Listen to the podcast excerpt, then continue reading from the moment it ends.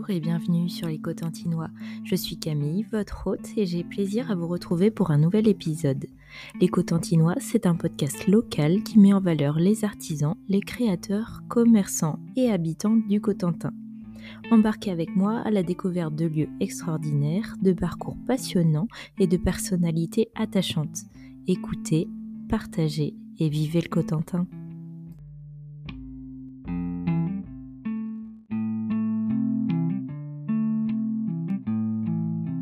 Dans cet épisode, direction Émévez, à quelques kilomètres seulement de Valognes dans un endroit paisible. Je rejoins Florie, sommelière spécialisée dans les vins biologiques et biodynamiques. Après plusieurs expériences en France et à l'étranger, Florie est revenue dans son Cotentin natal pour lancer son activité de caviste itinérante et conseil auprès de particuliers et professionnels en créant Wine Story. Bonne écoute! Bonjour Florie. Bonjour Camille. Comment vas-tu? Ça va très bien, merci. Est-ce que tu peux te présenter? Oui, alors euh, je m'appelle euh, Florie, euh, j'ai 32 ans, je suis originaire du Cotentin, née à Valognes, partie pendant plus de 10 ans à l'étranger comme sommelière dans les restaurants et puis je suis revenue.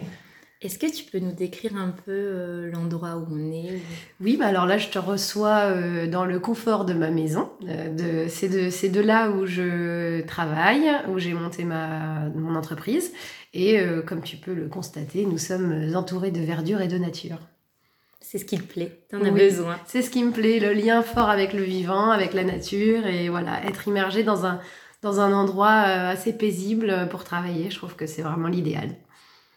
Donc, tu dis t'es cotentinoise par nature. Tu es par nature, ouais, exactement, une vraie de vraie. Tu l'as quitté, mais t'es revenue je l'ai quitté, je l'ai quitté, mais pour mieux le retrouver, je suis toujours revenue et j'ai toujours gardé un lien avec le Cotentin et j'ai beaucoup voyagé, que ce soit en France ou, dans le reste du monde. Et pour moi, c'est la plus belle région euh, au monde, donc j'y reviens avec euh, avec plaisir. Et maintenant, on y pose nos, nos valises, donc euh, c'est pour de bon. Mais ça t'empêche pas de voyager et d'admirer quand même les les autres les merveilles voilà les autres contrées exactement mais c'est vrai qu'on s'est beaucoup posé la question en voyageant euh, où est-ce qu'on aimerait vivre et on n'était pas forcément euh, on n'était pas obligé hein, de revenir euh, vivre dans le Cotentin mais c'est une région qui est vraiment formidable que ce soit au niveau de la gastronomie parce que c'est quand même mon premier amour donc au niveau des produits locaux, au niveau de tout ce qui se fait, des produits de la pêche, etc et, euh, et juste le cadre, quoi. Quand tu vas te balader dans la Hague ou dans le Val de Serre, hein, t'en prends plein les yeux et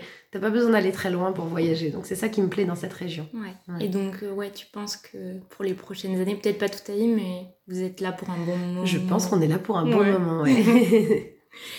et est-ce que tu peux nous dire du coup quel métier tu voulais faire quand tu étais enfant? Alors enfant, euh, moi j'ai fait beaucoup d'équitation. J'ai eu un petit poney depuis que toute petite. Donc j'ai commencé euh, comme ça avec un licol dans le champ. Et puis après, vers euh, l'âge de 8 ou 9 ans, j'ai commencé à, prendre des cours. Et euh, j'ai très très vite sombré dans la, dans la cavalerie mania de la région, à faire des concours de CSO, etc. Et je voulais être cavalière professionnelle. C'était vraiment mon rêve de, de, continuer dans cette branche. Et puis, bah, il a fallu faire des choix au moment des études. Et, et euh, c'est vrai que c'est un métier que tout le monde veut faire quand on est petite fille dans la région. On a toute envie d'être cavalière. Et finalement, bah, j'ai fait un autre choix, un choix un peu plus raisonnable, mais j'en suis très contente parce que c'est devenu ma deuxième passion. Et juste avant de bifurquer du coup sur ton autre passion, tu continues quand même à faire du cheval ou pas? Oui, je continue à faire du cheval. J'ai continué, euh, j'ai gardé euh, ma jument de concours que j'avais à l'époque, qui a fait un bébé. Donc maintenant j'ai je continue à m'occuper du bébé de ma jument. Et puis euh, voilà, c'est un travail de tous les jours aussi d'être auprès d'eux. Et bah, c'est que du bonheur, quoi. Ils m'apportent que du bonheur et, et je continue, euh, voilà, ma passion, mais sur le côté. Et c'était pas trop dur du coup? Tu disais que t'es partie un moment, même en voyage ou pour euh, ton métier, de plus être là, de plus avoir, voilà, à monter tes chevaux, de plus les voir au quotidien? Si, ça, c'était long et puis ça m'a manqué, mais j'étais habituée parce que comme je suis partie 10 ans à Paris, à Londres, bah, j'étais habituée à les voilà, voir espacer, puis à me faire plaisir juste quand je rentrais euh, le week-end, aller partir en balade, etc. Et puis j'ai la chance d'avoir des parents formidables qui s'en sont très très bien occupés. Donc je récupère le flambeau et, euh, je, suis ravie de pouvoir les voir tous les jours. C'est un vrai bonheur d'avoir des chevaux dans, dans son jardin. Et donc le métier, comment t'en es arrivée à devenir sommelière? Est-ce que quelqu'un t'a inspiré? Comment, enfin, comment t'en es arrivée à suivre ce chemin finalement Eh ben, c'est, euh, c'était pas forcément euh, prédestiné parce que j'ai pas une famille euh, d'amateurs de vin, voilà, ou dans la gastronomie. Et on, bah, on, ça buvait du Bordeaux supérieur dans ma famille, comme, comme dans beaucoup d'autres. Et, et non, non, pas du tout prédestiné. J'ai découvert la restauration, moi, à 16 ans. Euh, premier boulot d'été euh, à Kinéville, voilà, premier, je sais pas si on peut citer, mais j'ai travaillé au bar de la Brèche, euh, voilà, quand j'avais 16 ans. Donc en serveuse Oui, voilà, en service d'été. et j'avais un patron formidable, Dominique à l'époque, et, et, il m'a vraiment donné l'amour de ce métier, de pouvoir transmettre aux gens euh, de la bonne humeur. Les gens viennent pour manger, vous racontent euh, leurs vacances ou vous racontent leurs soucis. Il y a vraiment un lien qui se crée avec l'humain. Et c'est ça que j'adorais dans la restauration. Et vraiment, ça m'a ouvert la voie. Euh, tout de suite, j'ai aimé ce métier. Et donc, à, partir de, à partir de cette première saison, j'ai su que je voulais en faire mes études et mon métier. Et donc, j'ai bifurqué, après un bac général, j'ai bifurqué dans cette voie pour me spécialiser dans la restauration en premier lieu. Et c'est dans la restauration que j'ai découvert le monde du vin. Parce que du coup, ça se fait où ces études et comment ça fonctionne? Combien eh ben, Donc comme j'avais un bac général et pas un bac euh, techno ou un bac professionnel, je suis allée euh, en mise à niveau, ça s'appelle, donc au lycée euh, à Caen. Euh, à Hérouville-Saint-Clair. Et donc j'ai fait un an où on, on nous apprend pendant vraiment que du, le côté professionnel. On nous apprend le service, donc l'art de la table, les découpages en salle, etc. Et aussi la cuisine. Donc j'ai fait des des TP de cuisine. Je ne sais pas trop les appliquer aujourd'hui, mais... Donc c'est vraiment les bases de la cuisine française, les grands classiques. Exactement, ouais. c'est tout, tout ça, enfin découper, que ce soit découper un poisson, à ficeler un poulet, à mm. faire euh, voilà, à faire euh, des ratatouilles. Mm. Vraiment, c'est toutes les bases de la cuisine française. Et d'ailleurs, euh, bah, j'écoute de pas mal de podcasts et c'est de temps en temps c'est rechallenger ça en disant c'est vrai que c'est les bases de la grande cuisine française et il y en a certains, alors notamment de personnes végétariennes ou qui se tournent de plus en plus vers le végétal et ils disent les formations cuisine maintenant ne répondent plus forcément aux, aux besoins d'aujourd'hui, aux besoins actuels. Ouais, ouais, ouais, ça mm. m'étonne pas, oui, parce que c'est vrai que, bah, mais que ce soit dans la cuisine. Euh, ou pâtisserie. Ouais, ou dans le vin. Parce que justement, euh, moi j'ai passé mon diplôme en 2010 et on parlait pas du tout de vin bio à l'époque. Donc euh, c'est quelque chose où on, a abordé le sujet, je pense, cinq minutes sur toute l'année. de sommellerie donc ouais non ça répond plus du tout plus du tout aux besoins, de, la société ouais, exactement mais donc du coup après la mise à niveau je suis allée en lycée hôtelier à Granville euh, deux années formidables avec euh, voilà plein de collègues que je continue à fréquenter aujourd'hui. Donc j'ai fait un BTS et après tu peux te spécialiser, soit euh, tu fais une licence ou tu peux partir sur une mention complémentaire. Donc c'est ce que j'ai fait, mention complémentaire sommellerie, retour à Aéroville-Saint-Clair pour la mention. Et là, voilà, un prof formidable qui m'a vraiment transmis sa passion du vin. Et puis des stages et des rencontres, je pense, qui ont fait ce que je suis aujourd'hui. Et euh, avant ça, t'avais, du coup, t'avais jamais, avant de faire ces études, t'avais jamais goûté de vin ou t'avais quand même un attrait euh, C'était ma boisson de prédilection, mais pas du tout, euh, pas du tout qualité. C'était vraiment en soirée, j'aimais bien boire du rosé, voilà. Mais c'est tout, ça s'arrêtait là, aucune connaissance dans le vin. Je l'ai vraiment découvert à l'école et euh, bah, le fait que, enfin, j'aimais bien cette boisson, c'est sûr, mais après, le fait d'en goûter des très bons et d'arriver à les, à les comprendre, euh, ça, ça m'a vraiment passionné tout de suite. Et le déclic, ça a été, euh, j'ai choisi la mention complémentaire sommellerie parce que ça m'attirait d'avoir une connaissance supplémentaire, mais je ne savais pas que ça allait devenir mon métier. Et la première semaine d'école, euh, donc on vous apprend un peu les bases, etc. Mais on vous envoie très vite en vendange. Donc euh, début septembre, on, est parti euh, en vendange pendant trois semaines. et là, vraiment, j'ai découvert la taille de la vigne, euh, les feuillages, euh, voilà, la vendange et après toutes les vinifications, etc. Euh, le, Guy Rocher, le vigneron chez qui je suis allée à l'époque, était déjà un des précurseurs de la biodynamie dans la Loire et du coup vraiment m'a appris à observer les éléments, etc. Et je me suis sentie tellement bien dans ce champ de vigne mm. que je me suis dit mais c'est ça que je veux faire en fait, c'est comprendre et transmettre. Et vraiment voilà, j'ai poussé dans cette voie et après Après ce stage, j'ai eu un deuxième stage à Paris avec Philippe Forbrac, donc meilleur sommelier du monde 1992. Et là, ça a été vraiment la révélation. J'ai dit, bah, c'est ce métier que je veux faire. Je suis certaine. Ah ouais, les Mm. accords mets vins, euh, la sommellerie, Mm. euh, travailler en restaurant, etc. C'était vraiment un déclic, euh, c'était vraiment formidable. Mais c'est bien qu'ils vous fassent faire un stage euh, vraiment chez le producteur, pour Oui, comprendre tout le process. Exactement. le. Bah, je pense ouais. qu'il n'y a pas meilleure école Ouais. que de se former auprès des, Mm. des- de ceux qui font le vin, de Ouais. toute façon. Euh, un sommelier qui a jamais mis les pieds dans les vignes, euh, Il bah, il saura jamais vraiment ce qui s'y passe. Mm. Donc il faut vraiment aller comprendre euh, à la base de, la nature pour, pour savoir comment ça fonctionne après dans la bouteille. Donc euh, c'est vraiment, ça c'est je pense la meilleure, euh, meilleure école, c'est de partir direct en vendange. au moins, euh, voilà.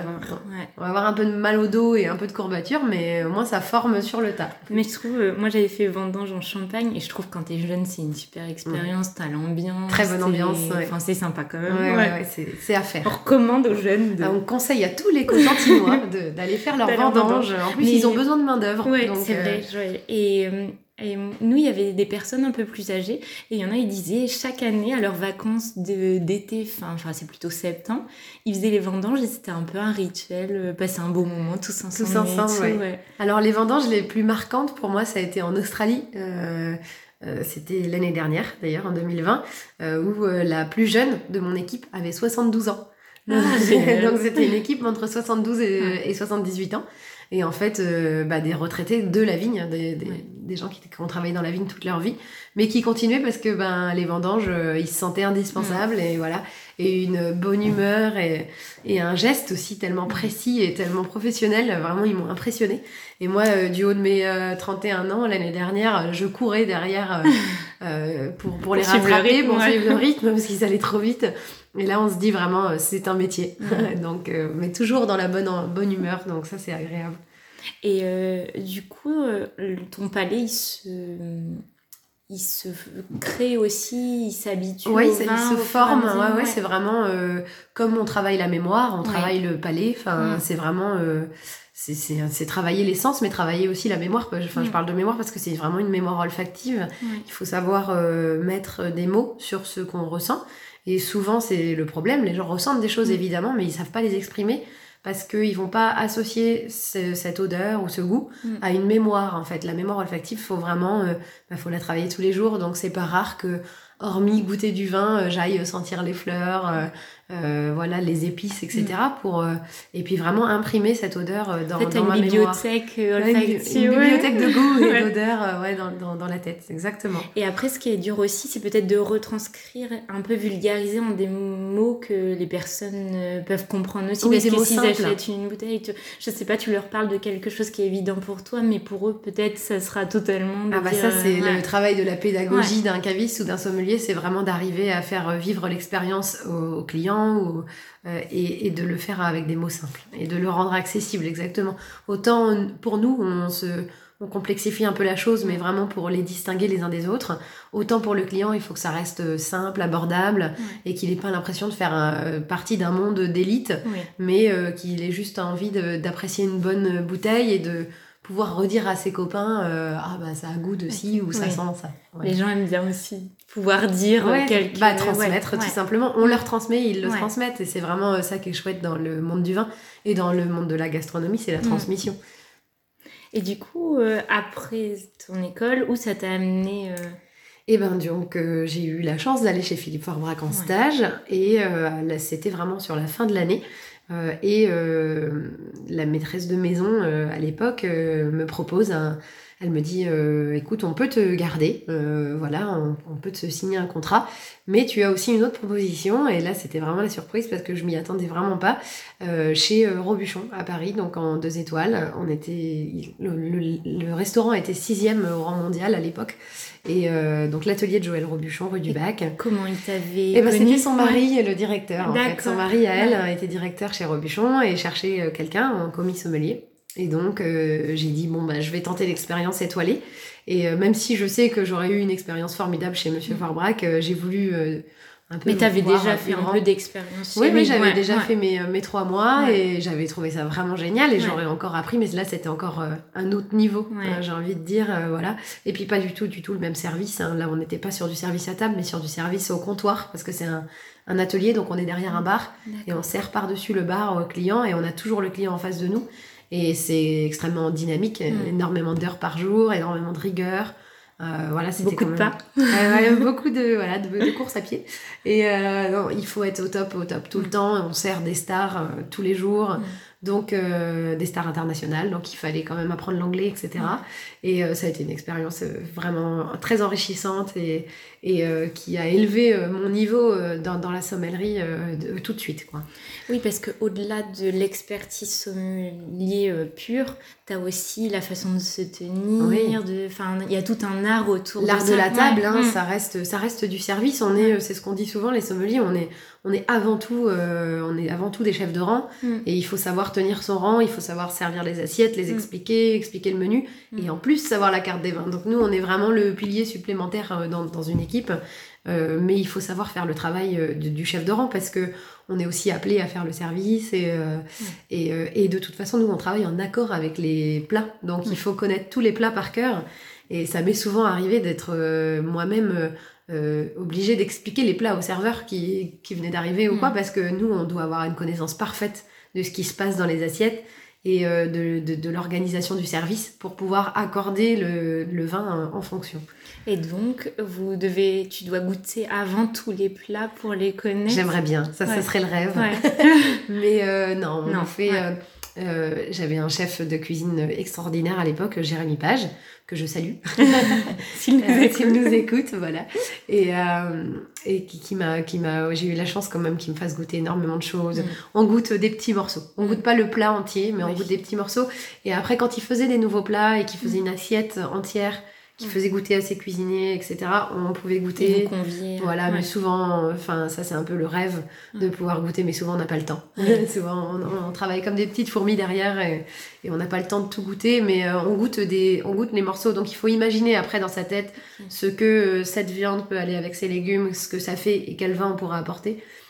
Mais souvent, quand on essaye de faire un accord avec le vin, on va se baser sur euh, l'acidité, le sucre, euh, la texture, etc.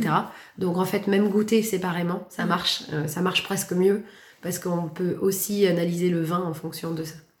Donc. Donc, ouais, t- t'as la palette de goût du plat que tu dois associer avec ta Voilà. palette de, tu ouais, dois, de tu, saveurs tu dois te vin. dire Mm. est-ce que la texture de ce plat euh, va marcher avec la texture de ce vin? Qu'est-ce qui lui irait le mieux? Euh, bah, Blanc, rouge évidemment, mais après, euh, au-delà de ça, voilà, quelque chose d'un peu plus corsé, des choses un petit peu plus euh, tanniques euh, pour aller sur des, des viandes un peu plus fortes par exemple.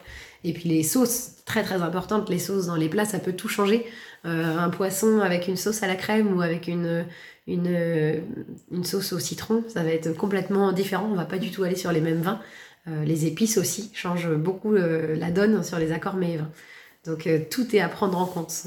Et est-ce que t'as, euh, un peu comme en amour, t'as un vin qui vraiment match parfaitement avec cœur. le plat ou alors t'as euh, bon, plusieurs possibilités quand même euh, avec un plat Et ben il y a, il y a plusieurs possibilités. Il y a Mm. toujours plusieurs possibilités parce que les goûts et les couleurs euh, c'est très personnel aussi. Mm. Donc il y a des gens qui vont trouver que cet accord va être mieux qu'un autre. Après il y a quand même euh, des coups de foudre. hein. Ouais. Il y a l'accord parfait. euh, c'est pas un mythe, ça existe. Il y a vraiment des choses qui marchent. euh, c'est extraordinaire. Et quand on goûte les deux en même temps, on a la vraie expérience de la gastronomie. Euh, on a le feu d'artifice en bouche qu'on attendait. Donc oui, ça existe, le coup de Mm. foudre entre un plat et un- une bouteille de vin. Mais il y a souvent plusieurs possibilités. Et on peut faire des accords régionaux, par exemple. Donc euh, partir euh, sur un plat, le, le plat va être euh, accentué sur un, euh, sur, sur un fromage local, par exemple. On va pouvoir l'accorder avec un vin local, mais il va très bien marcher aussi avec un vin étranger Oui. ou avec un vin d'une autre région. euh, en fonction de sa texture et quand on décortique un peu. Mais on peut rester, le coup de cœur pourrait être sur l'accord local pour rester voilà, dans, dans, dans la même région. Ça, c'est toujours un accord qui marche très bien. Et comment ça fonctionne Parce que donc t'étais pas seule, donc là t'étais commis sommelier. Donc j'étais commis Ouais. sommelière chez le Robuchon. Et il y a différents grades, comment ça Oui. s'organise en fait? Dans les brigades, Ouais. euh, donc là c'était une petite brigade, hein. il y avait euh, euh, commis sommelier, sommelier, après chef sommelier. Mais on n'était pas nombreux, on était quatre par équipe. donc on tournait sur deux équipes sur la semaine.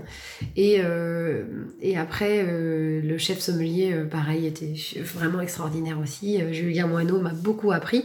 Il était déjà très sensible au vin bio, donc on a fait beaucoup de dégustations, etc. Et puis bah, j'ai très vite monté les échelons parce que euh, dans les étoilés, il y a beaucoup de turnover aussi. Euh, donc les gens partent euh, très vite, se fatiguent ou voilà, tiennent pas le coup parce que c'est dur. Et donc bah, ceux qui restent sont récompensés en mm. montant assez vite les échelons. Et j'ai eu la chance vraiment d'avoir une équipe formidable. On travaille sur trois jours, donc on avait trois jours pleins et trois jours off. Et on est beaucoup partis de Paris avec l'équipe. On partait, on partait directement dans les vignes. Sur tes trois jours off Sur les trois jours off, voilà, on allait à Sancerre, à Pouilly, dans la Loire, euh, on allait en Bourgogne, on allait en Alsace, en Champagne. C'est de Paris, c'est vrai que c'est assez euh, facile, c'est assez pratique, voilà. Et donc, euh, et donc c'est là où j'ai vraiment mon niveau s'est élevé par rapport aux vignerons que j'ai rencontrés. Et donc ça t'a construit aussi ton réseau euh, Ça construit le réseau des vignerons et puis ça on rencontre toujours des cavistes ou des sommeliers ou des restaurateurs quand on va dans les vignes mm. et, euh, et c'est souvent euh, les meilleurs qu'on rencontre. Donc donc oui, forcément au contact de ces gens-là, moi ça a construit ça a construit mon, mon, patrimoine de ce que je connais aujourd'hui. voilà. Et est-ce que c'est Enfin, c'est dur quand même, euh, surtout au niveau d'étoilé. C'est euh, un rythme et euh, des exigences qui sont élevées. Ouais, le, le, service en étoilé, c'est quand mm. même très précis et, voilà, une exigence mm. qui, est très haute. Il faut être à la hauteur tout le temps.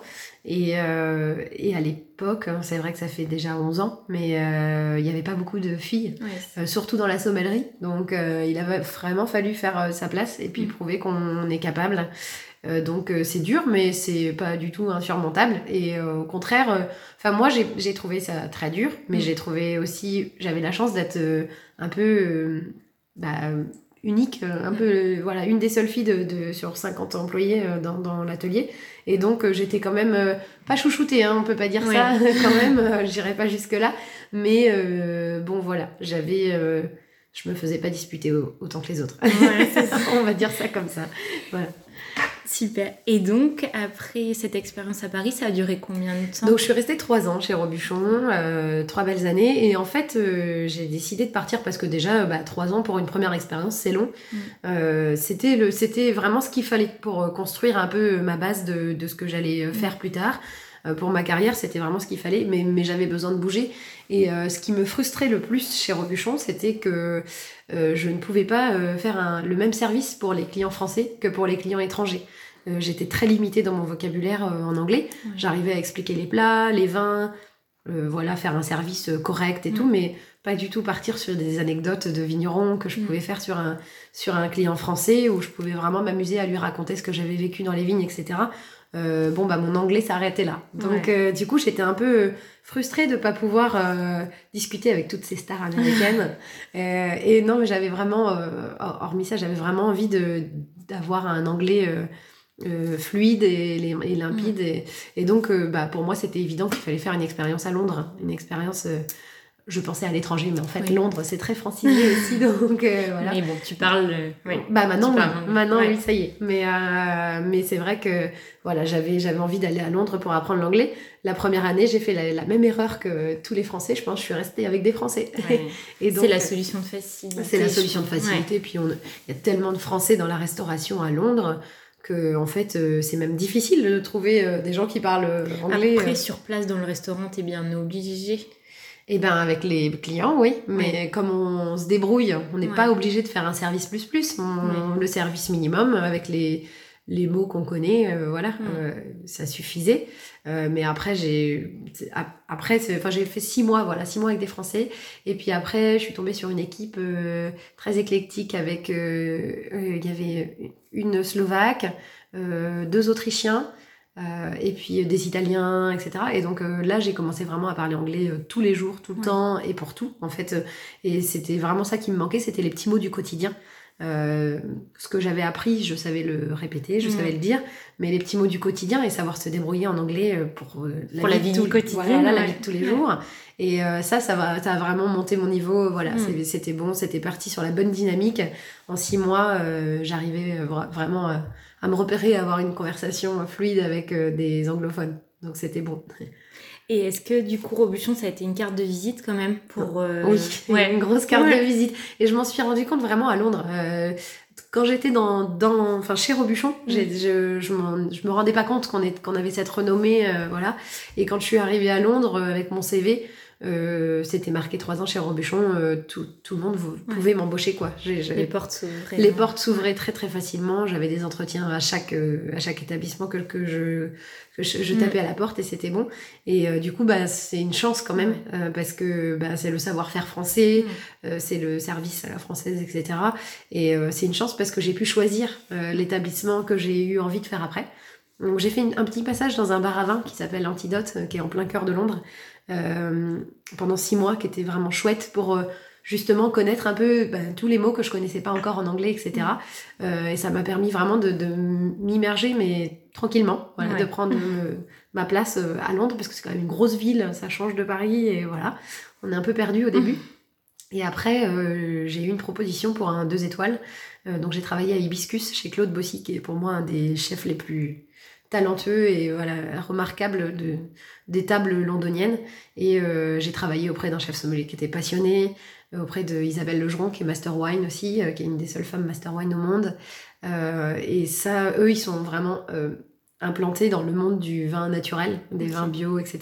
Ça t'a quand même suivi. Euh, ah bah du coup c'est vraiment à Londres que ça m'a que ça m'a que j'ai eu le déclic mm. parce que chez Robuchon on vendait euh, un petit peu de bio mais surtout des grands classiques, des grands châteaux, euh, voilà.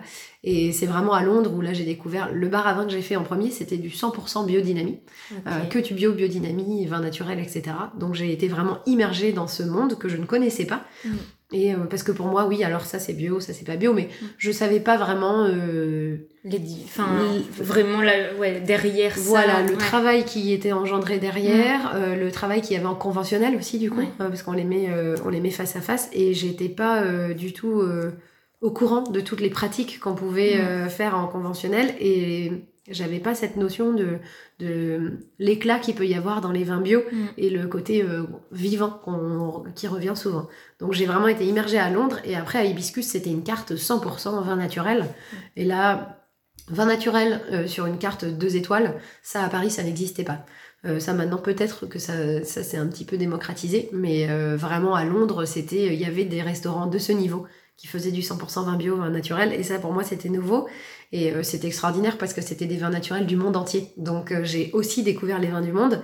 Et ce que je n'avais pas euh, découvert à Paris, parce qu'à Paris on est très chauvin, on aime bien les vins français. Et à Londres, c'est ça qui est super, c'était vraiment. à Londres, c'est l'ouverture. Ouais, l'ouverture sur le monde. Quoi. Mm. Donc j'ai vraiment découvert les vins étrangers aussi, aussi dans cette ville. voilà, le vin bio et les vins étrangers.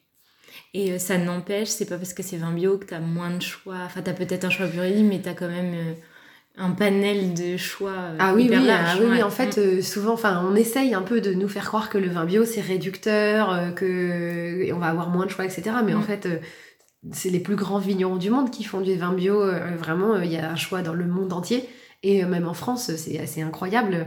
Alors je sais pas s'il y a moins de choix mais en tout cas tous les choix qu'on a sont formidables. Mm. donc c'est choisir le meilleur pour le le bon pour le meilleur. Donc euh, non, moi je trouve que vraiment ce, monde est formidable. Le monde des vins bio et le monde des vins libres et des vins vivants, comme ils l'appellent, c'est vraiment euh, c'est vraiment euh, enfin moi je m'ennuie jamais quoi. Je découvre des choses tous les jours. Donc si moi je découvre des choses tous les jours tout, le, monde, peut, en découvrir. des choses tous les jours et est-ce que tu peux nous donner une petite définition de vin, vin naturel biodynamique? En quoi ça consiste exactement? Alors euh, par rapport au vin conventionnel un vin bio va être un vin sans produits chimiques sans produits euh, phytosanitaires euh, la biodynamie, ça va être évidemment sans produits chimiques, mais un petit peu plus poussé avec euh, des préparations qui sont obligatoires comme euh, le purin d'ortie par exemple, ou voilà.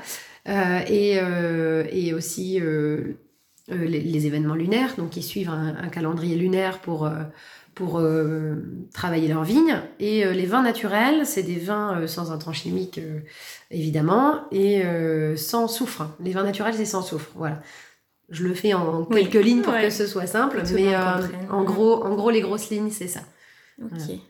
Et donc, qu'est-ce qui t'a amené donc à vie parisienne, vie londonienne, à te dire, euh, voilà, au bout d'un moment, j'ai envie de rentrer et peut-être aussi créer moi, faire mon bout de chemin par moi-même, quoi. Eh ben, euh, déjà, ça m'a tiré, euh, la ville m'a tiré. Quand je suis partie du Cotentin, alors moi, j'adore la nature, le Mm. côté sauvage, etc. Mais euh, je pense qu'à 20 ans, on a tous Mm. un peu envie de découvrir autre chose. Et euh, la vie euh, parisienne, euh, la fête, euh, ça, c'est ses avantages. quand voilà, assez Ouais. gros avantages quand on a 20 ans. Et, euh, et j'avais envie de vivre cette vie tout Mm. simplement parce que j'adore euh, ici et je suis très très heureuse d'y revenir.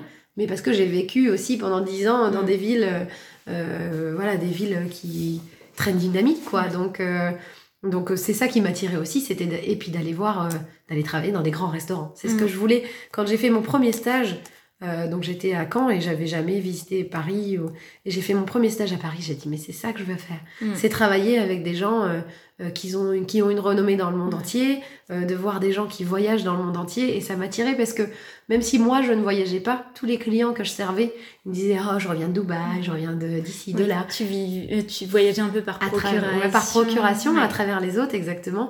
Et, euh, et ça, c'était formidable. Mm. Moi, j'avais les yeux qui brillent à 20 ans de, de pouvoir rencontrer tous ces gens euh, euh, qui me parlaient de leurs histoires. euh, voilà, j'adorais. Mm. Et donc, c'est ça qui m'a vraiment poussée à partir. C'était Mm. de, de découvrir euh, la ville et, Mm.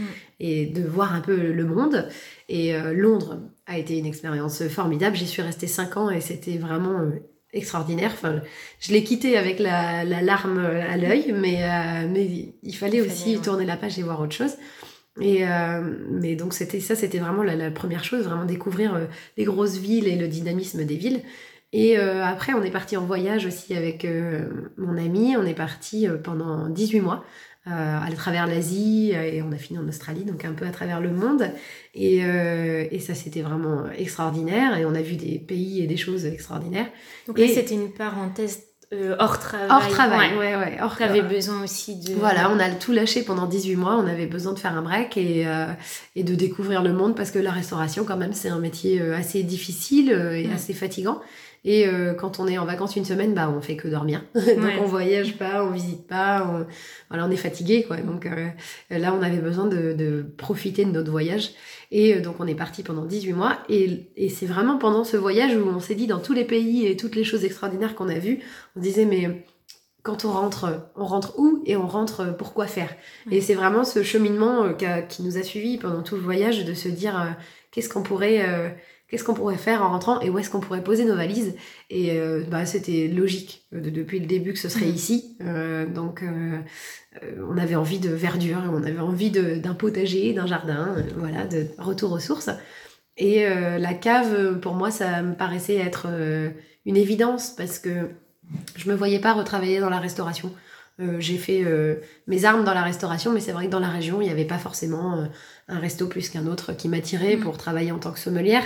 Et les restaurants de la région n'embauchent pas forcément des, des sommelières. C'est souvent les maîtres d'hôtel ou la maîtresse de maison qui va savoir un petit peu connaître sa cave, renseigner ses clients. Donc, Mais ils ont- été un peu frustrée. J'aurais été un Ouais. petit peu frustrée, je pense, et puis euh, voilà, je pense que ma- mes belles expériences, elles sont derrière moi en Mm. restaurant, et j'avais envie d'autre chose, et donc euh, j'ai commencé à déjà à, à- à me faire importer du vin pour moi, pour ma consommation personnelle, euh, parce que Parce voilà, que t'en trouvais pas ici. je trouvais pas, je me suis Ouais. mon pied dans la région et et euh, j'ai écumé un petit peu les caves et, et, euh, c'est vrai que voilà, je, trouvais euh, deux trois bouteilles sympas par-ci par-là, mais mais j'avais envie de, moi j'ai ma sélection dans ma cave, euh, j'ai toujours envie d'avoir des petites pépites de, de gens extraordinaires qui font des petites micro cuvées extraordinaires ou des cuvées éphémères. Et ça, ça me fait vraiment vibrer de savoir que ce vin, bah, l'année prochaine, il n'existera pas et que là, je vais pouvoir l'apprécier avec telle ou telle personne qui connaît ce vigneron, etc. Et donc, euh, donc j'ai commencé à, à faire venir du vin. Et puis, bah, les copains ont commencé à dire, euh, bah, et nous, bon et nous, et nous, et nous. Et donc, euh, voilà, l'idée, euh, l'idée était déjà là, mais, euh, mais euh, ça a mûri un petit peu tout ça. Et puis, l'année dernière, je me suis lancée euh, enfin dans le projet euh, voilà, de cave ambulante. Wine Story. Wine Story, donc. ouais. Et donc, comment ça fonctionne? Dis-nous, parle-nous un peu du projet. Alors, Wine. Story, euh, donc cave ambulante, euh, parce que j'ai pas de magasin, donc j'ai pas pignon sur rue. Et le principe, c'est que les gens m'appellent, me téléphonent ou me contactent par mail. Et, et moi, je les aide à faire leur sélection, je les renseigne. Euh, par rapport à ce qu'ils ont dans leur cave, par rapport à s'ils veulent acheter du vin à offrir, si c'est du vin pour une soirée à thème sur le fromage, par mmh. exemple, voilà. donc je fais vraiment du sommelier conseil par téléphone ou par email. Et, et après, je livre les vins voilà, directement à domicile. Donc c'est livré dans le confort de votre maison. et tu fais aussi des dégustations ou des cours d'onologie Oui, bah donc je me suis un petit peu diversifiée. Donc ça, c'est la partie caviste qui est très sympa. Je fais aussi des réunions vinatoires, donc pour faire découvrir mes cuvées, mes vins. donc c'est des gens, des, clients, voilà, qui, ou des amis qui, m'invitent chez eux et je fais découvrir mes vins. ça peut être 5 vins, 6 vins en fonction du nombre de personnes que vous invitez. Et moi, ça me permet de faire découvrir mes cuvées. Euh, de me présenter aussi auprès des gens. Et, euh, puis les gens, ça leur fait un petit euh, atelier vinatoire où ils découvrent des cuvées.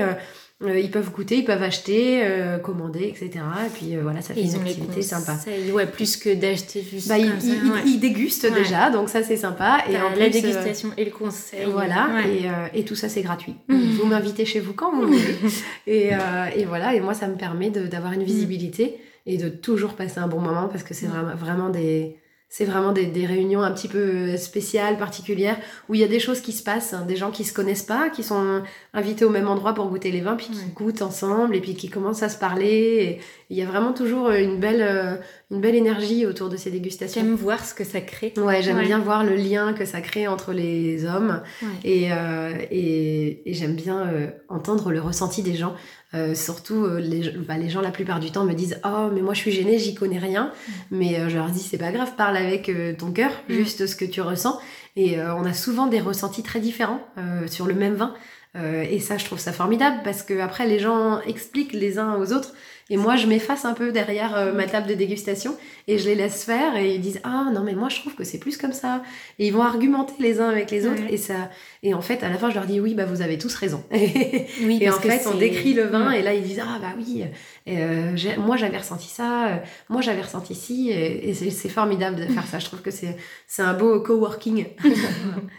et toi de temps en temps ça te permet de capter certaines choses que toi, en tant qu'experte, t'as peut-être pas ressenti ou de, bah mieux, de reconseiller après derrière. Ouais, de, de moi ça me permet de mettre des mots plus simples sur, euh, sur les dégustations et souvent euh, je prends des notes mm. par rapport à des mots qui vont être sortis que j'aurais pas euh, mm. forcément pensé. Moi je vais dire qu'un vin va être capiteux. Mm. bon bah c'est pas forcément ce que tout le monde emploie comme mot. Qu'est-ce que c'est voilà, capiteux, quoi? c'est voilà, c'est assez fort, assez fort en alcool. On sent quand même qu'il y a des degrés, qu'il y a un peu des chevaux dessous. Et euh, bon, bah voilà, ce vin, si, si, tu dis que le vin euh, va être euh, plus fort, un peu mm. corsé, et eh ben les gens ils vont plus facilement comprendre. Donc voilà, ça me permet moi d'adapter de, aussi mon vocabulaire à, un peu madame et monsieur tout le monde. Donc il y a les dégustations à domicile, voilà. Et puis après, sinon, je fais aussi des cours d'onologie à domicile. Donc ça, c'est en plus petit comité. ça, c'est des prestations d'une heure et demie, deux heures à domicile. Euh, qui sont sur euh, vraiment, enfin je m'adapte, ça peut être le midi, ça peut être le soir, ça peut être l'après-midi. Euh, souvent c'est 18h30, 20h30 des horaires avant manger. Et donc là vraiment c'est une dégustation de 4 vins mais beaucoup plus approfondi. Là, c'est un cours d'œnologie, donc c'est vraiment une masterclass. Mais tu manges pas en même temps? Tu, tu, manges pas en même temps, parce que moi, je m'engage pas sur la cuisine.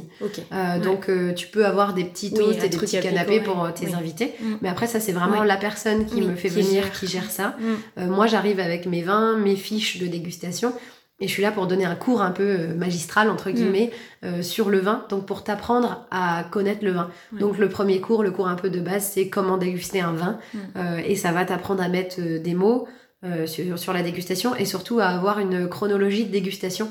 Donc à vraiment faire à l'œil ce que tu vois, ce qui est important, ce qu'on n'y pense jamais, mm. après le nez et après la bouche. Et donc ces trois étapes déjà à bien les détailler et à bien faire comprendre aux gens comment ça marche la dégustation pour un sommelier. Et après, euh, mettre des mots, donc euh, tout un vocabulaire aussi d'expliquer, euh, tout un vocabulaire, les robes, par exemple la robe grenat, rubis, les robes un peu violacées pour les rouges, ou ça peut être or jaune, or pâle, or paille, tout ça pour les blancs. Et en fait, tout ça va te donner des indications sur le goût, ou sur la région, ou sur voilà ce que le vin va, va, va être à la fin. Quand ils font des, des concours de sommellerie, l'œil peut être aussi important que le nez parce que ça va vraiment donner des indications sur l'âge du vin. Sur... Donc ça, c'est hyper euh, euh, intéressant à apprendre aux gens. Et bon, moi, je suis pas connaisseuse, mais c'est vrai que quand tu vois euh, un beau vin dans un verre, et il y en a qui sont vraiment magnifiques. La couleur, quand la couleur brille, déjà, c'est un voilà. il suffit que le vin soit un petit peu épais, un peu dense. On va tout de suite savoir qu'on a affaire à un vin suave, que, ça, que le grain va être assez agréable en mm. bouche. si, si c'est très brillant, si c'est si c'est rouge euh, rubis par exemple euh, mm. ou si c'est un petit peu violacé ou... c'est vrai que c'est toujours très agréable euh, finalement c'est comme un, plat tu vois un joli plat mm. bah je pense que ton palais se dit il est encore meilleur parce qu'il a commencé à se dire ah oui ça donne super envie donc tu vois un beau vin mais exactement, ton, palais se dit, ah oui, ton cerveau se prépare mm. en fait. tu vois un plat qui est un petit peu rouge, jaune, un petit peu qui a l'air d'être assez épicé, assez relevé. tu vas te dire, oh là, ça, ça va être un plat chaleureux. et ton cerveau se prépare et tu vas pas déguster de la même façon. Et c'est aussi très très sympa de faire des dégustations à l'aveugle dans des verres noirs. donc souvent le cours d'onologie se termine par un petit cours, enfin une petite dégustation dans un verre noir parce que tu es complètement dérouté. Tu sais plus du tout. Et c'est là où tu te rends compte que tout ce que je vais t'avoir appris avant est important. L'œil, le nez, etc. Parce que quand on te prive de ça, eh ben, tu vas plus du tout déguster de la même façon. Et ça, c'est hyper intéressant d'aborder le vin euh, de cette façon. Donc, j'essaye de, faire des petits cours d'œnologie euh, euh, aux, gens dans le confort de leur maison. Faut que ce soit, voilà, c'est pas, euh, c'est pas quelque chose de magistral euh, dans le sens où c'est, voilà, avec. C'est un bon moment passé. Exactement, c'est un moment mm. convivial, c'est un moment de partage et, et de transmission. Et moi, c'est vraiment ce que j'adore faire. Donc. Et tu penses ça, en général, les personnes à qui tu fais ces cours, c'est déjà un peu des amateurs de vin. Ils aiment bien consommer du vin, ils veulent aller un, une étape plus loin dans leur connaissance. Alors là, souvent, c'est déjà des clients de la cave. Euh, qui soit ont découvert le vin bio euh, avec moi, mm. euh, soit connaissaient déjà mais ont envie d'approfondir. mais souvent c'est déjà des clients et qui font appel à moi pour faire découvrir à leurs proches, à leurs parents, à leurs amis. C'est souvent très souvent des, des, cadeaux pour des anniversaires ou Noël ou voilà et, et voilà c'est des prestations souvent qui sont offertes aux gens que aux gens que, que je rencontre sur place et c'est souvent, voilà, amis ou famille, mais ça reste dans un, cercle, un petit comité. Ouais. Parce que l'idéal, c'est d'être 6, voilà. 6 ou 8, c'est top. Oui, toi, ça te permet de, voilà, d'écouter tout le monde, eux, d'interagir sans que ça ouais, parte dans tous les sens, exactement. Et puis ça reste un cours, donc il faut quand même euh, être dans le calme, être, voilà, une certaine concentration. Et euh, c'est vrai que si on est plus de 10, après, ça commence vite à à partir en soirée. ouais, c'est ça. et là, tu pars. et là, je, m'en vais. Je, laisse les bouteilles et je rentre chez moi. Donc, euh, ouais, non, les cours d'œnologie, c'est super sympa. Et euh, donc là, le premier cours, comment déguster un vin, ça, c'est vraiment le cours euh, basique. Et après, ça peut être aussi...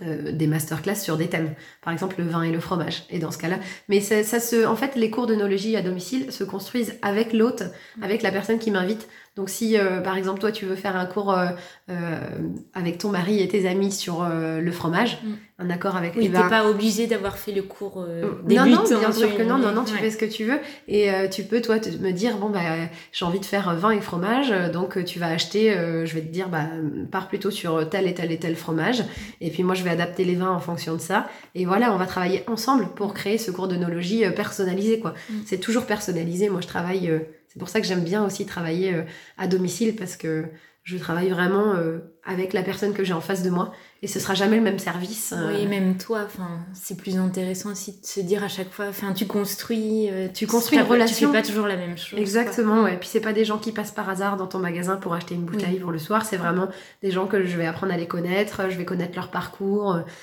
J'adore les inviter et boire un thé. et, et, et, voilà, j'aime bien connaître mes clients, ce qu'ils aiment ce qu'ils recherchent, pourquoi ils se sont tournés vers le bio, etc. Donc euh, moi, c'est une relation un peu humaine et une relation de confiance qui se crée avec mes clients. Et toi, ça te permet, du coup, tu fais le tour des vignobles aussi pour euh, découvrir des nouvelles pépites? Oui, exactement. Bah, c'était un peu l'idée de, de, base, c'était je voulais pas m'enfermer dans un magasin parce que bah, quand tu as une cave, tu es obligé d'y être euh, voilà, du 10h, 18h. Voilà, 10h, 18h, et puis du mardi au vendredi, puis tu mm. peux pas fermer comme ça. Euh. Mm. Et moi, si j'ai un salon à faire un lundi ou un mardi, ben, j'ai envie d'y aller. si si j'ai des vignerons qui font un, un, projet, comme en ce moment, il y a un projet dans le Rhône, ils plantent des balises au milieu des vignes pour capter l'énergie qui se passe dans les vignes, etc. Et ben ça, ça, m'intéresse carrément. Donc je mm. vais, j'aimerais bien aller y passer deux jours. Et j'aime bien être itinérante comme ça. Mm. Et, et, être libre aussi de pouvoir avoir les cours d'onologie, je peux les faire le vendredi, je peux les faire le samedi, je peux les faire la journée. en fait, j'aime bien voilà l'idée d'être hyper diversifiée parce que je suis quelqu'un d'assez dynamique et, et, je me voyais pas rester euh, dans une derrière ton comptoir à attendre à attendre le, client, exactement. donc du coup bah voilà c'est peut-être un peu plus dur mm. mais au moins euh, je, je, me diversifie dans mon activité et ça ça me ça me rend très heureuse. Donc c'est bien et tu bosses quand même avec les restaurants ou tu as cette partie quand même C'est la dernière euh, casquette. Ouais, c'est la dernière casquette. C'est euh, voilà, je suis sommelière conseil pour les restaurants. Donc euh, s'il y a des restaurants qui sont intéressés, ils peuvent faire appel à mes services pour du consulting.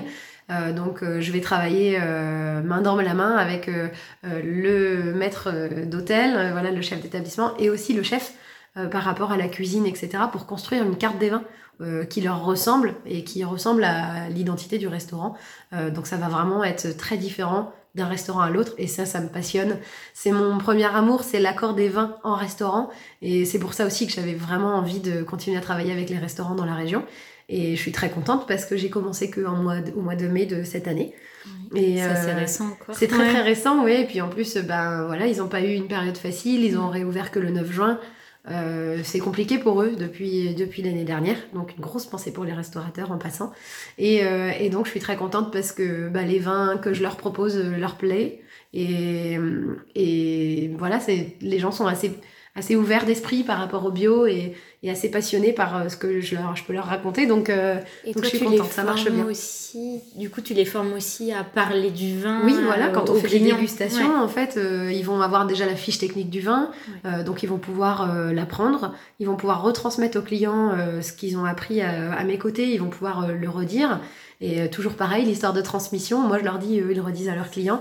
Et ça, vraiment dans un restaurant, c'est un, c'est un gros plus de pouvoir avoir quelqu'un qui vous conseille le vin, qui vous en parle et qui vous fait un peu rêver autour de cette bouteille. C'est vraiment un gros plus. Et euh, peut-être que dans la région, ça manquait un tout petit peu. Et euh, je suis très contente de voir qu'il y a une grosse vague de restaurants euh, dynamiques qui savent se, voilà, se moderniser par rapport au vin, qui partent vers le bio et qui comprennent que que bah, c'est important et puis c'est en accord avec ce qu'ils font. C'est parce que très souvent, on a des super restaurants dans la région qui font du local, qui font du bio euh, dans, dans les assiettes. Et euh, comme on n'est pas une région viticole, ils pensent pas forcément à la carte des vins, à la mettre en avant. Et pour moi, c'est complémentaire, évidemment. Mais euh, je suis très contente de l'impact positif que, que, je pourrais avoir auprès des restaurants. Bah, ça sublime leur plat, finalement. Exactement, ouais. Mm. C'est juste une façon de mettre en avant déjà leur restaurant, parce qu'ils vont faire du bio jusqu'au bout. Ils vont mm. vraiment aller au bout de la démarche. Et euh, ça, évidemment, ça sublime le plat. Quand on a un vin euh, qui rayonne euh, à côté d'un plat superbe, superbement exécuté, ben, on peut que apprécier l'expérience encore plus. Mhm. Alors que si on a un plat superbement exécuté, très bon, et en plus local, etc., et qu'on boit un vin un petit peu lambda à côté, je dis pas que je dis pas pas bon, hein, j'ai un vin un peu voilà classique on va pas forcément être. Euh, c'est une expérience. On va dire on a bien mangé, mais on va pas forcément dire c'était mm. waouh. C'était une expérience euh, incroyable. Alors que vraiment ça marche ensemble. Que tu cuisines? Mon mari cuisine. chacun son. chacun ses compétences. voilà. euh, non, je cuisine pas très souvent parce que je suis un peu euh, chouchoutée par mon chéri qui est chef et qui du coup me fait même euh, mes tupperwares à l'avance pour la semaine. Donc euh, vraiment avec les légumes du potager. Avec les légumes du potager évidemment tout en tout est bio, euh, le pain est maison avec la farine des moulins Roupsa mm. voilà, enfin on a la chance de bien manger et j'ai la chance d'avoir quelqu'un qui cuisine à mes côtés. Donc je fais pas beaucoup à manger, mais quand je fais à manger, j'aime bien faire à manger et recevoir et, et j'aime bien voilà utiliser beaucoup d'épices beaucoup j'aime beaucoup la, la cuisine japonisante ou asiatique. Donc euh, j'aime bien aussi euh, toute cette partie-là, la cuisine indienne, etc. Donc je, je, je peux faire à manger, ça m'arrive. Mais t'aimes bien te laisser porter. Bah, ça fait quelques années que je me suis habituée à plus à la faire maison, en fait. Ouais, c'est ça. Donc, mais il cuisine, on, cuisine toujours à deux. Enfin, il va toujours me dire euh, qu'est-ce que qu'est-ce que tu ouvres ce soir, euh, qu'est-ce qui te ferait plaisir. Donc euh, voilà, je vais souvent donner mon avis, mes idées et par rapport à la bouteille que j'ai envie d'ouvrir, il va cuisiner différemment. Et donc c'est ça qui est sympa à la maison, c'est qu'on cuisine on n'ouvre pas la bouteille en fonction du plat, on, cuisine le plat en fonction de la bouteille qu'on ouvre. Donc ça, j'aime bien l'idée. et dernière question, si tu pouvais inviter quelqu'un qui t'inspire, donc, qui ce serait et où tu l'emmènerais dans le Cotentin Ah, ça, c'est une bonne question. Alors, qui ça pourrait être euh, Un vigneron, j'ai droit? Alors, ça peut être un vigneron. Alors, j'aimerais tous les inviter, déjà, euh, parce que j'ai un rapport particulier avec chacun d'eux. Euh, je vais les voir dans leur vignoble, je sais comment ils travaillent et ça c'est hyper important pour moi de garder un lien avec les vignerons et j'aimerais tous les inviter dans le Cotentin et faire un, gros road trip gastronomique voilà dans les restaurants tout qui découvrent la, cuisine locale et parce que c'est vrai je le redis mais c'est c'est pas une région viticole. Et souvent quand je dis à, mes vignerons euh, bah moi j'habite dans la Manche ils me disent mais c'est où la Manche? C'est le nord? Bah, viens voir. Viens voir voilà. Et quand je leur montre des photos etc ils sont euh, bluffés par la beauté de, de notre région et euh, donc voilà, si s'il y avait quelqu'un à inviter, j'inviterais Philippe Viré, euh, qui est un vigneron formidable euh, au-dessus de Vaison-la-Romaine, à Saint-Maurice-sur-Aigle, qui travaille en cosmoculture, qui, qui, a déposé le brevet de la cosmoculture en France. donc c'est vraiment un rééquilibrage des énergies au sein de la vigne du vignoble, dans les vins, dans le chai, etc. Et c'est quelqu'un qui m'apprend énormément à chaque fois que je le vois. C'est un vigneron extraordinaire vraiment et talentueux et euh, qui fait des superbes vins euh, en amphore, euh, qui a construit tout son chai sur le nombre zéro, donc le nombre parfait de l'architecture égyptienne. Enfin, tout, tout chez lui est extraordinaire. voilà, on peut pourrait en parler pendant des heures. Et j'aimerais beaucoup l'inviter pour qu'il voit que notre région est aussi une région formidable, sans vignes, mais formidable. Et et voilà, et que la culture locale et les produits locaux sont vraiment vraiment à, à tomber par terre. Donc euh, à goûter absolument. Super. Et eh ben merci Florie. Et eh ben de rien. Merci à toi Camille de m'avoir écouté. Merci d'avoir écouté ce nouvel épisode. J'ai eu plaisir à participer à un cours d'onologie avec Florie. Elle est passionnée, professionnelle et rend vraiment l'expérience abordable et inoubliable. Elle m'a séduite avec sa superbe sélection de vins. Retrouvez-la sur Instagram et Facebook at Winestory et sur son site floriwinestory.wixsite.com. À très bientôt.